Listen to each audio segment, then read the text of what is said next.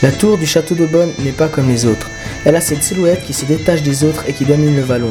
On peut même la voir depuis l'autoroute. Mais surtout, elle intrigue beaucoup de personnes à cause de sa forme ronde et son grand bulbe au sommet. Mais d'où vient-elle?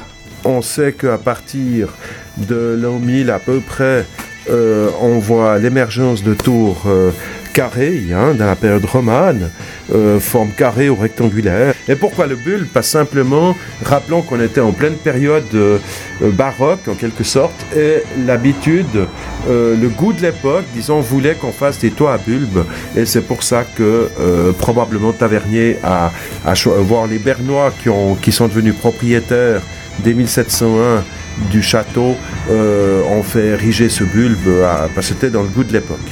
Voilà, je crois que c'est comme ça qu'on peut expliquer un peu la forme actuelle de cette tour la tour, euh, bah oui, elle a une valeur parce que c'est elle qui donne le cachet, si on veut, à notre château d'Aubonne actuellement. C'est comme un phare, c'est souvent écrit comme ça, comme une espèce de phare euh, qui, surplombe tous les autres bâtiments, euh, les autres corps de, bâtiments que nous avons au château.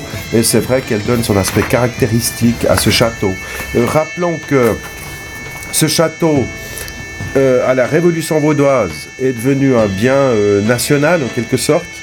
Il a été acheté en 1835 par la commune d'Aubonne, qui a mis les prisons ici, euh, qui a logé les écoles aussi, et qui a affecté cette partie au logement, puisqu'il y a eu des professeurs de collège qui ont euh, résidé dans cette partie-là jusqu'en 74. À quoi servait-elle à l'époque? On peut penser qu'effectivement, elle a été utilisée comme prison. Je pense qu'au 19e, ça n'a plus du tout été utilisé comme, euh, comme cachot.